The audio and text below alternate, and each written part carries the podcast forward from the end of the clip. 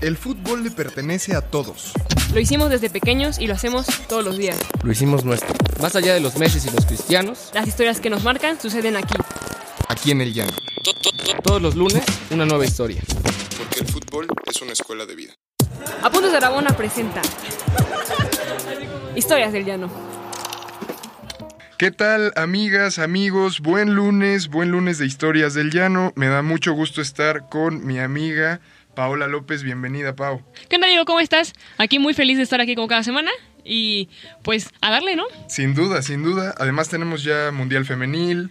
Sí, no Eh, manches, partidazo el de el de inauguración de Francia, digo, despe, des- a las a las coreanas, pero pues al final este por algo se ve que el Lyon es el campeón del, de la de la Champions y bueno, aportando a siete de la femenil en Francia y pues bueno, son un equipo muy sólido para ganar el Mundial, parece. No, sin duda. A mí me emociona porque es el Mundial, sin duda, el más feminista, el más emocionante. Trae una carga detrás muy grande, ¿sabes? Y eso a mí me, me emociona que también está la Copa Oro y la Copa América. Eh, Arrancan pronto, ¿no? Arrancan eh, la siguiente semana.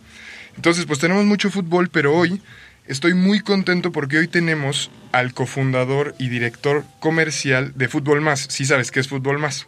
Yo, claro que sí. Mira, al final yo tuve la oportunidad de ir la, la semana pasada con él, eh, con el profe Checo, que quizá ya me adelanté un poquito, este, justo a Nesa, porque es una fundación que eh, pues lleva el fútbol a zonas marginadas, ¿no? Este, Sí, y- exacto. Sí, vamos a darle un poco como de contexto aquí a la, audiencia. Fútbol Más es una AC chilena que nació en 2008, hace ya 11 años, para mejorar el bienestar de la juventud que vive en contextos de vulnerabilidad social a través de fútbol. Hoy tiene presencia nada más y nada menos que en 7 países eh, y 13 ciudades. Y bueno, la idea, como tú dices, es un poco buscar mejorar la vida de los niños y niñas y su entorno a través de valores eh, que promueve el fútbol y el fortalecimiento sobre todo del sentido comunitario, que es algo que viene muy bien al podcast, ¿no? En un sentido de llano, de juego, de democracia. Muchos de los invitados que hemos traído al programa han hablado de eso. Ahora, claro, digo, finalmente llevar el fútbol a la gente que más lo disfruta, que son los niños, de todas partes, ¿no? Y que al final el fútbol es de todos. Entonces, Sin duda, sin duda. Y sin más preámbulo, porque llevamos horas aquí eh, hablando. Checo, Checo Guerrero, bienvenido al programa, es un gusto tenerte aquí. Muchísimas gracias por la invitación. Siempre es un, gusto para mí poder hablar de fútbol más y lo que es de lo que es mi pasión, que, que es esto. Oye, pero cuéntanos, porque en realidad tú eres economista, eh, ¿cómo, ¿cómo llegas ahí? Eh, ¿Qué te hace dejar un poco eh, las otras opciones y de pronto irte al barrio a- co- con niños eh, y una pelota? ¿Cómo, ¿Cómo llegas ahí? Cuéntanos. Eh, nu- nunca lo planeé. Eh, la verdad que viniendo de, de la carrera de economía, mi día a día era hacer eh, modelos, eh, hacer demostraciones, eh, hacer puras ecuaciones y terminando la carrera, eh, como que yo me quedé con el sabor de que yo había, me había metido a, a este tema por porque quería encontrar una manera de resolver problemas sociales. Eh, esa fue mi, mi razón de, de entrar a la carrera. Y terminando eso, estuve como en ese dilema de, bueno, ok, ¿qué, qué hago? Tuve unas primeras eh, prácticas profesionales, trabajé en algunas empresas, pero en todos los lados sentía un poco lo mismo, que era un poco eh, como, como si mi trabajo fuera estéril. No veía yo cómo se conectaba mi, mi trabajo, mi esfuerzo del día a día con algo que generara un impacto social. Entonces, eh, pues en, en, ese camino que en verdad pasó por trabajar por este en, va- en varias empresas, en varios emprendimientos eh, propios, de repente un día un amigo chileno justamente me dice, mira, es que ya te entendí, a ti te gusta el fútbol y te apasiona, sí, y el impacto social, es básicamente es tu fórmula de vida, ¿cierto? Eh, sí. Eh, pues mira, eh, ¿por qué no eh, estudias estos modelos como de otras organizaciones eh, que están empezando a utilizar el deporte para el desarrollo? No el deporte para la competencia, sino el deporte para el desarrollo. Y es ahí donde conocí como la, la metodología de fútbol más. Eh, eh, para ese entonces existía solo en, un puñado de países. Y, y dije, no, esto, esto puede cambiar al mundo. Eh, me di cuenta ya conociendo y ahora les explico qué es fútbol más. Tiene una, una tesis muy simple, que es cualquier persona, independientemente de su contexto, de su realidad, puede superar eh, las adversidades si tiene, eh, bueno, puede generar las condiciones necesarias para superar esa adversidad, si tiene habilidades internas, eh, fortalezas internas, eh, que se materializan en habilidades para la vida. O sea, si tú tienes habilidades para la vida que van desde la confianza, la empatía, el trabajo en equipo, la resolución asertiva de conflictos, eh, autorregulación, autonomía, etcétera. Hay, hay, un conjunto bastante amplio. Pero si tienes estas habilidades, en verdad puedes lograr lo que tú quieras. Eh, justo le platicaba a Paula, tú, tú piensas así en, en, tu heroína, tu máximo ídolo, y probablemente te vas a dar cuenta que esta persona tiene algo único que tiene que ver con cómo resuelve problemas, cómo se interactúa con la gente, cómo transmite emociones, ideas. Por supuesto, siempre ayuda que estés capacitado, que tengas educación, etcétera. Sí, eso siempre va a ayudar. Pero el, bloque básico es tener estas habilidades. Entonces la tesis de Fútbol Más es desarrollar esas habilidades. Y lo hacemos pues simplemente a través del lenguaje más popular del mundo, que es el fútbol. Es, es, resultó que fue el mejor pretexto que nos podíamos encontrar y ahí se juntó mi pasión. Lo que decía mi amigo al inicio, el fútbol y el desarrollo social. Entonces, así eh, fue como eh, yo dije, esto hay que traerlo a México, hay que de verdad impulsarlo, porque esto nos puede ayudar en, los contextos más diversos y más extraños que, te imagines, desde en la frontera en, en, Estados Unidos, en Tijuana, pasando por eh, Nesa, en Tepito, eh, o bien en una comunidad indígena que, que apenas, eh, que principalmente se habla un, un, una lengua indígena y, y, prácticamente no se comunica en español, ¿no? En todos estos contextos, contextos hay, un, hay algo en común y es una pelota.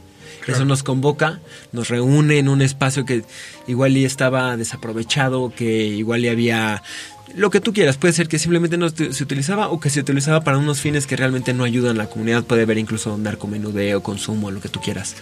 Entonces, en ese contexto, llega Fútbol Más eh, con una pelota, con el pretexto de, dar clases a los niños que aprendan a jugar fútbol, a reírse, etcétera. Empezamos a, a juntar a, a la infancia, a los jóvenes y a los padres y madres de familia. Y con esto no solo vamos desarrollando las habilidades que les había contado, que eso se hace en la clase, cada clase tiene... De lejos se ve como una clase como de fútbol, un poquito rara. Este, tú sabrás, Paul, este, la viste ayer. Se ve un poco rara la clase, pero ¿Por qué se ve rara? Porque se trabaja una unidad deportiva. Tal vez te toca. Eh, ayer a, a, a, Paul le tocó. Conducción de balón. Conducción de balón. Y, y, igual iba a sonar muy raro, pero también le tocó eh, estereotipos de género en una misma clase, ¿no? Okay. Eh, entonces, así se ve un, un, un, un taller de fútbol más. Pero además vamos trabajando con los padres y madres de familia que se van reuniendo en estos espacios simplemente porque ahí está la, infa la, infancia y la infancia siempre tiene un poder transformador en una comunidad. Sí, sin duda, creo que, bueno, a mí me parece increíble y de verdad te agradezco eh, estos esfuerzos que hace Fútbol Más. Claro, creo que yo conociendo el proyecto que me lo, me lo contaste antes, decirle a la gente que la idea es que se vuelva autosustentable, ¿no? O sea, que no haya Correcto. un monitor sí. eh, eterno en una comunidad, sino que la comunidad pueda, eh, digamos, ellos mismos llevar su programa. ¿no? Sí, es, eso es clave. En, en, el tema de. En las organizaciones civiles eh, y, y, sin fines de lucro, pues ese es el reto, ¿no? ¿Cómo le haces tú para llegar a cada vez a más gente con recursos limitados? Porque siempre organizaciones como la nuestra operan con frugalidad, ¿no? Entonces, eh, partiendo de eso y también de la necesidad de que la comunidad se empodere del programa, que realmente lo tome, lo haga suyo y lo pueda continuar, eh, sin la presencia de Fútbol Más, diseñamos un programa en el que desde el inicio identificamos a jóvenes líderes, líderes, chavas, chavos de 13, 14 en adelante, que tienen unas ganas tremendas de ayudar a su comunidad, de superarse, de ser ejemplo. Y entonces a estas personas nosotros las identificamos por, por estas características y les vamos primero eh, eh, como capacitando para que se conviertan en, en, en, las siguientes profas, profes de fútbol más, ¿no?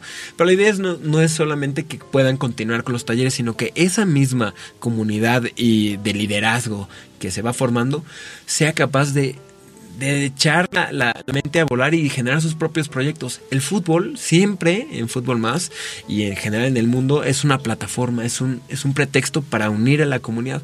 Y en este caso en particular, pues si los jóvenes continúan operando el programa después de que reciben nuestra capacitación, eso toma alrededor de dos o tres años.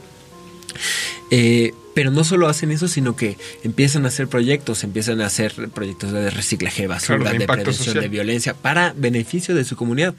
Y qué mejor, qué otra man- mejor manera de, de impulsar el desarrollo social comunitario que desde la misma comunidad. Oye, y finalmente, digo, es un trabajo difícil porque como bien dices, te lleva como de, de dos, a, de dos a, a tres años, pero ¿en dónde crees que Fútbol Más ha tenido más impacto en México? Eh, hay, sí, sí, la verdad hay, hay, hay, increíbles comunidades, o sea, tenemos presencia, eh, bueno, hay, justo de la última conversación que tuvimos, ya tenemos un país más, ya estamos en ocho países, Ok. Eh, pero in- increíble, ¿no? Desde Kenia hasta México, pasando por Chile, pero sí hay una que a mí, en lo personal, me ha marcado de por vida, yo me la voy a llevar a- por siempre. Entonces, se las cuento un poco. Eh, todo comienza después de los terremotos del 2017. Eh, si bien lo recuerdan, eh, por supuesto el, el- el que más suena, y por lo menos aquí en la ciudad, fue el del 19 de septiembre. Eh, pero si, si, si lo recuerdan, pre- una semana previa había habido otro terremoto en Oaxaca, que Sí, no, había, no. no había llegado tanto a las noticias, pero que había sido igual devastador en esa zona. Bueno, ¿qué pasa? Eh, en, ese, en, ese momento de, de tanta emergencia, de tanta vulnerabilidad, UNICEF, uno de nuestros socios, eh, nos dice, bueno, tenemos mapeado todas estas comunidades que necesitan ayuda y básicamente tenemos cobertura en todas esas. En eso México y el mundo ah, de verdad eh, hizo el esfuerzo y, fue notable de, de apoyar, pero hubo comunidades que por su ma- marginación era prácticamente imposible llegar. Entonces, en este caso, UNICEF nos dijo, hay una comunidad en Oaxaca, en el Istmo, en la zona del Istmo, eh, que, a la que ninguno de nuestros socios tenía acceso. Y pues se nos ocurrió preguntarles a ustedes a ver si, Si si pueden sí. llegar de alguna Sí, manera. Exacto. Eh, esta comunidad de San Mateo del Mar. Eh, San Mateo del Mar está, digamos, en, en- ya la- lo que termina, donde termina Oaxaca es, es una especie de apéndice ahí en la zona del Istmo, cerca de, de Salina Cruz, Juchitán. Eh, es una zona de, donde históricamente ha sido dominada por la cultura zapoteca, Eh, pero eh, esta, este lugar en particular se caracteriza porque son, son icots. Los icots lamentablemente ha sido como un grupo marginado dentro de los grupos marginados. O sea, los- la cultura zapoteca ubica a los icots como de alguna manera inferiores. Es, eh, eh, históricamente han tenido mucha rivalidad y, y- y los icots quedaron marginados en, en un, un pedacito de tierra minúsculo que si lo buscan eh, que si lo buscan en el mapa van a ver que es ap- apenas un- una línea de tierra. Dos calles. Es- muy pequeño, es muy pequeño, no tiene cobertura de, eh, de electricidad o, es muy baja, de, de agua potable, los servicios por supuesto, de- si eso falla, ya se pueden imaginar cómo todo lo demás falla Eh, y es carente.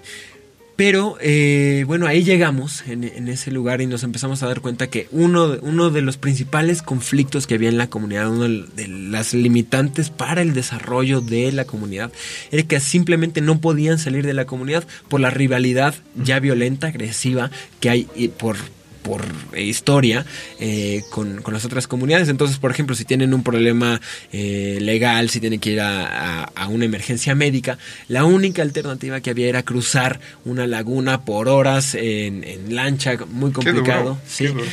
Eh, y bueno, si, si es, si cosas tan básicas es difícil, entonces ya se pueden imaginar cómo, hay- cómo era la carencia. Llegamos ahí y empezamos a dar los talleres, eh, primero con la dificultad de que, eh, bueno, se habla poco español, eh, es, una, es una cultura eh, que con toda razón ah, tiene cierta resistencia a todo tipo de iniciativas, porque siendo ma- tan marginado siempre llega un político, siempre llega un, eh, un partido político prometiendo cosas y no se cumplen, ¿no? Por lo que tú quieras, ¿no? Pero entonces hay esa resistencia. Pero ¿qué pasa? Y lo mágico, volvemos al, al balón, empezamos a dar las clases, empezamos a, a, tener talleres justo enfrente del único edificio que hay en, en, en la comunidad, eh, enfrente donde está, digamos, el, los altos mandos, donde ahí hay, hay un grupo de sabios que, que llevan las decisiones del pueblo. Y empezamos ahí a trabajar, a, a enseñar eh, habilidades para la vida, valores a través del fútbol. Y lo sorprendente fue que eh, el programa está diseñado para que durara entre 6 y, y 9 meses. Al final terminamos quedándonos eh, un año eh, porque la, comunidad agarró el proyecto como yo nunca lo he visto. De ahí sal, y de ahí han salido historias que a mí me, me, dejaron marcados. Por ejemplo, de ahí yo conocía a la More, eh, que es una, una líder como yo nunca lo imaginé. Eh, es una chica que, eh, teniendo to toda la carencia de, de, de, acceso a educación, ella ha continuado sus estudios, ha impulsado a su familia y ahora con todo es, ese empuje que tienen estos líderes que nosotros fuimos formando, ahora tienen un espacio dentro de la presencia municipal, tienen su oficinita donde ellos diariamente se reúnen a pensar en ideas y a proponer a, los líderes locales de cómo mejorar a su comunidad. Ellos ahora entonces también tienen proyectos de eh, ecoturismo, eh, porque son, tienen playas cercanas que son muy bellas, tienen eh, especies endémicas y, en peligro de extinción que también ellos están protegiendo, como son las tortugas. Y, y, a través de todo esto que parece ser un lugar que parecía olvidado, ahora realmente empieza a ser un, un, lugar que tiene oportunidades de desarrollo, que empieza a encontrar maneras de vincularse con, con otras comunidades, con otras personas, utilizando los recursos humanos y naturales que ahí tienen. Entonces, impresionante. La no, me, me, parece una historia espectacular, porque justo el fútbol se vuelve esta especie de semilla ¿no? que empieza a reconstruir el tejido social. Sí. Un tejido social que en México, bueno, digamos, está más, más roto y desquebrajado como pocos países en el mundo. Yo creo, creo, creo es importante hacer una reflexión, Pau, no sé cómo veas, y, y Checo, pero justo vivimos un momento muy duro para estas AC para estas ONG, donde mi querido Andrés Manuel, en esta idea global por, por combatir la corrupción, pues ha cepillado, ¿no? En este plan medio neoliberal, la neta, de austeridad. Sí, claro. Ha cepillado el presupuesto y ha quitado el apoyo a muchísimas ONGs y ACES que sí hacen una chamba de reestructuración del tejido social, de mejora de la vida de las comunidades.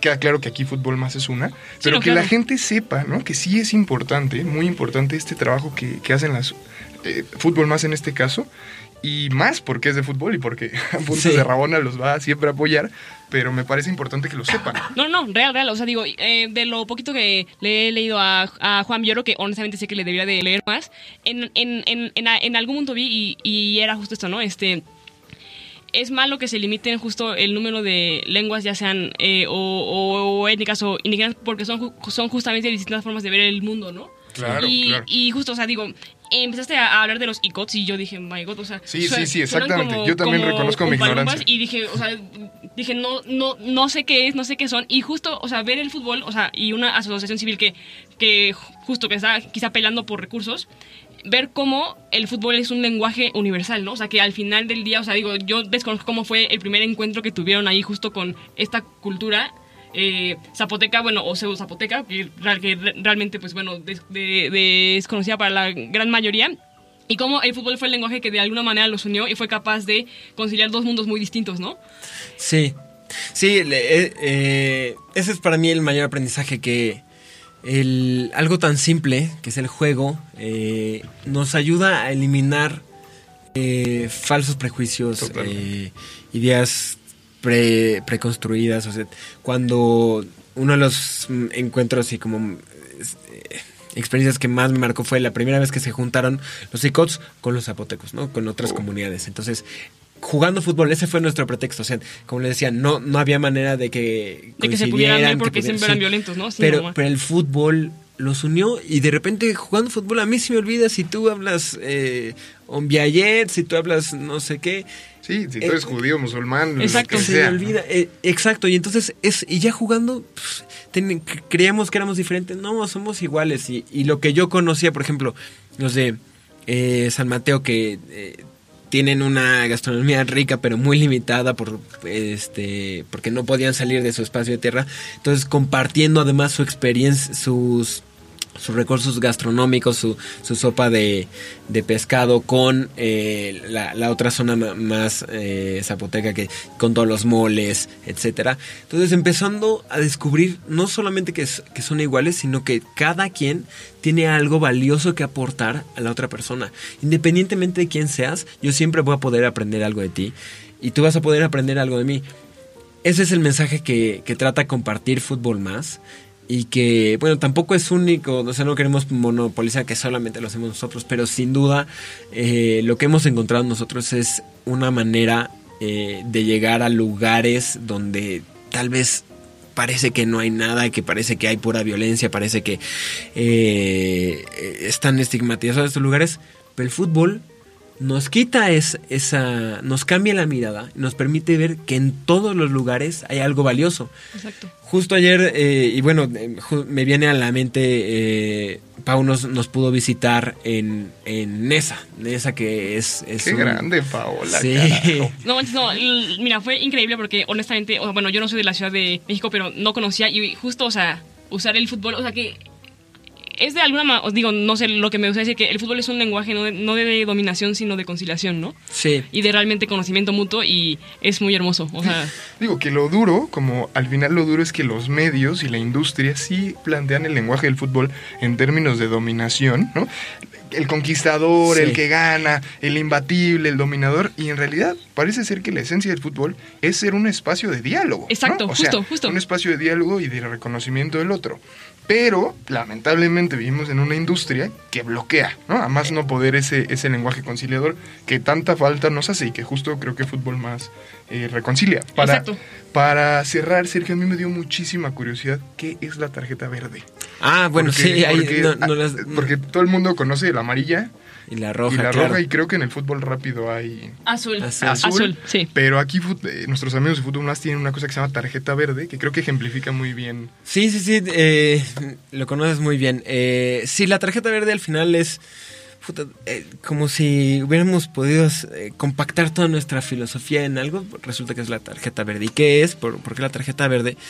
Precisamente, y, y tocaste muy bien el tema, el fútbol competitivo tiene cosas positivas y lo que sea, pero sacrifica en, este tema de, de creación de comunidad. Eh, porque siempre marca el, el que pierde. O, el, o sea, hay un vencedor y hay- forzosamente hay un perdedor. Eh, o el, está el malo, el villano, el. ¿no? La tarjeta verde, que en verdad es la filosofía de fútbol más, nos permite creer que todas las personas tienen algo positivo. Y que independientemente de que estén en, en equipos rivales, cada equipo puede aportar algo positivo y que el resultado final va a ser increíble. Entonces la, la tarjeta verde es un instrumento metodológico que usamos para premiar las conductas positivas. Detrás de esto hay todos los, como todos los avances de, de psicología, este, para que, que te muestran que reforzamiento de actitudes positivas a veces es mucho más efectivo que eh, castigar lo malo. Sí. Entonces, nosotros en Fútbol Más premiamos todo lo positivo. Desde que llegas temprano a tu clase, tarjeta verde. Eh, lleva- llevaste tu agua, tu, te acompañó tu mamá. Tuviste una muy buena reflexión en clase, ¿no? Porque tal vez, como le tocó a Pau, platicamos acerca de estereotipos y hiciste una tremenda participación acerca de la, la importancia de, lo- de los derechos eh, de la mujer, ¿no?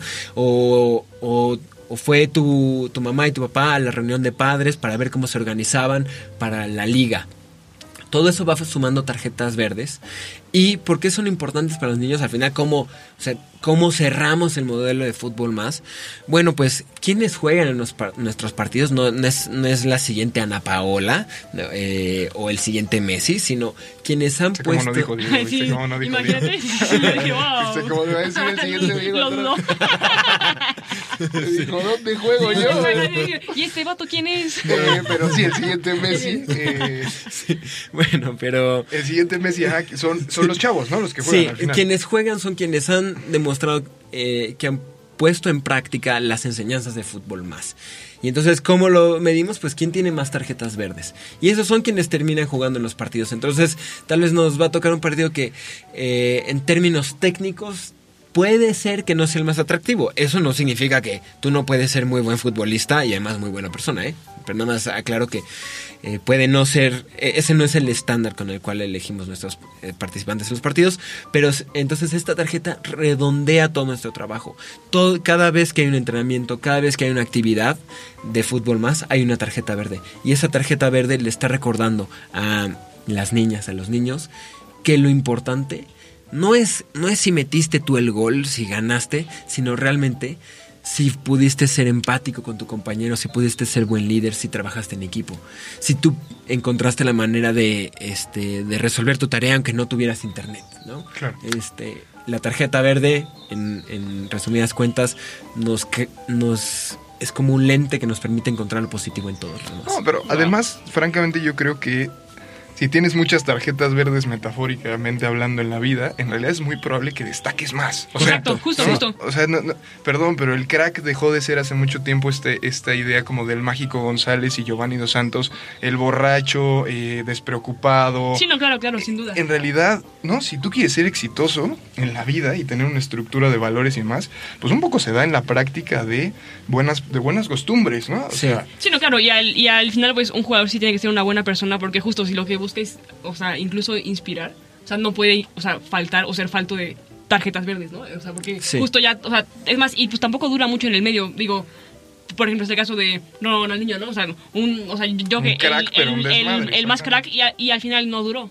Y al final, Sí. pues, es, o sea, es lo bueno de, o sea, justo, ¿no? De la sinergia de fútbol con, con valores, ¿no? Y que el deporte tendrá que buscar siempre eso. Sin Claro. duda, yo creo que para cerrar creo que nos hace falta un fútbol de tarjetas verdes. Eh, Eso. Y te agradecemos profundamente que hayas estado aquí, querido Checo. Eh, Pau, como siempre, muchas gracias. A ti, Dieguito, muchísimas gracias. Y eh, nada, decirle a, nuestros, a nuestras amigas y a nuestros amigos que vayan al sitio de Fútbol Más, que si se quieren inscribir como voluntarios, Checo, Claro. cuéntales dónde pueden... Bueno, muy fácil, o sea, eh, en eso tratamos de ser lo más modernos posibles, entonces búsquenos en Instagram, en Facebook, en Twitter, eh, Fútbol Más ORG. Eh, es la forma más fácil de ponerse en contacto con ustedes. Estamos siempre abiertos. Si quieren de repente conocer cómo se ve esto en barrio, adelante vayan. Si, si de repente eh, quieren, tienen un talento que creen que se pueda aprovechar en fútbol más, adelante. Yo te preguntaría, ¿pueden, puede, ¿puede haber líderes de comunidades que quieran que lleven Fútbol Más? ¿Ustedes? ¿Eso es posible, por ejemplo? Sí, eh, con la limitante que, bueno, no, no tuvimos tiempo de platicar, pero sí, el, el reto al final es... eh, Que nadie se apropie fin- de- no, no, no, y financiero también. O sea, Ya, porque, eh, ¿qué más quisiéramos nosotros poner fútbol más en todas las comunidades de, de México y el mundo? Pero, eh, pues tiene un costo, tenemos que llevar Claro. a profesionales. Esto no es, no es algo que nos inventamos y que cualquier persona esté leyendo un, un manual lo puede hacer. Eh, los profesionales que trabajan con nosotros tienen una formación muy eh, específica y pues eso lamentablemente eh, cuesta, pero si tienen, continuando con la filosofía de fútbol más, no nos vamos a detener por eso. Si, Claro. si está, Claro. eh, si está la necesidad, encontremos la manera. Checo, Sí. ¿se puede financiar el proyecto? ¿Puede uno Claro. financiar? Sí, por supuesto, somos donataria autorizada eh, y claro, si le sobran eh, unos pesos, Unos euros, siempre, Pau. siempre, Unos euros. No, hombre, ya quisiera yo también. Eh, pues siempre nada. serán bien recibidos. Buenísimo. Nos vemos el próximo lunes con una historia más. Acuérdense que estamos en iTunes, estamos en Spotify. Los, los números siguen creciendo. ¿no? ¡Qué bárbaro, qué bárbaro! Eh, y nada, eh, si quieren contar su historia, acá andamos para que nos escriban. Gracias. A ustedes. Vaya, a todos feliz lunes. ¿Quieres más historias? Síguenos en todas nuestras redes sociales como Apuntes de Rabona para ver el mundo desde el fútbol.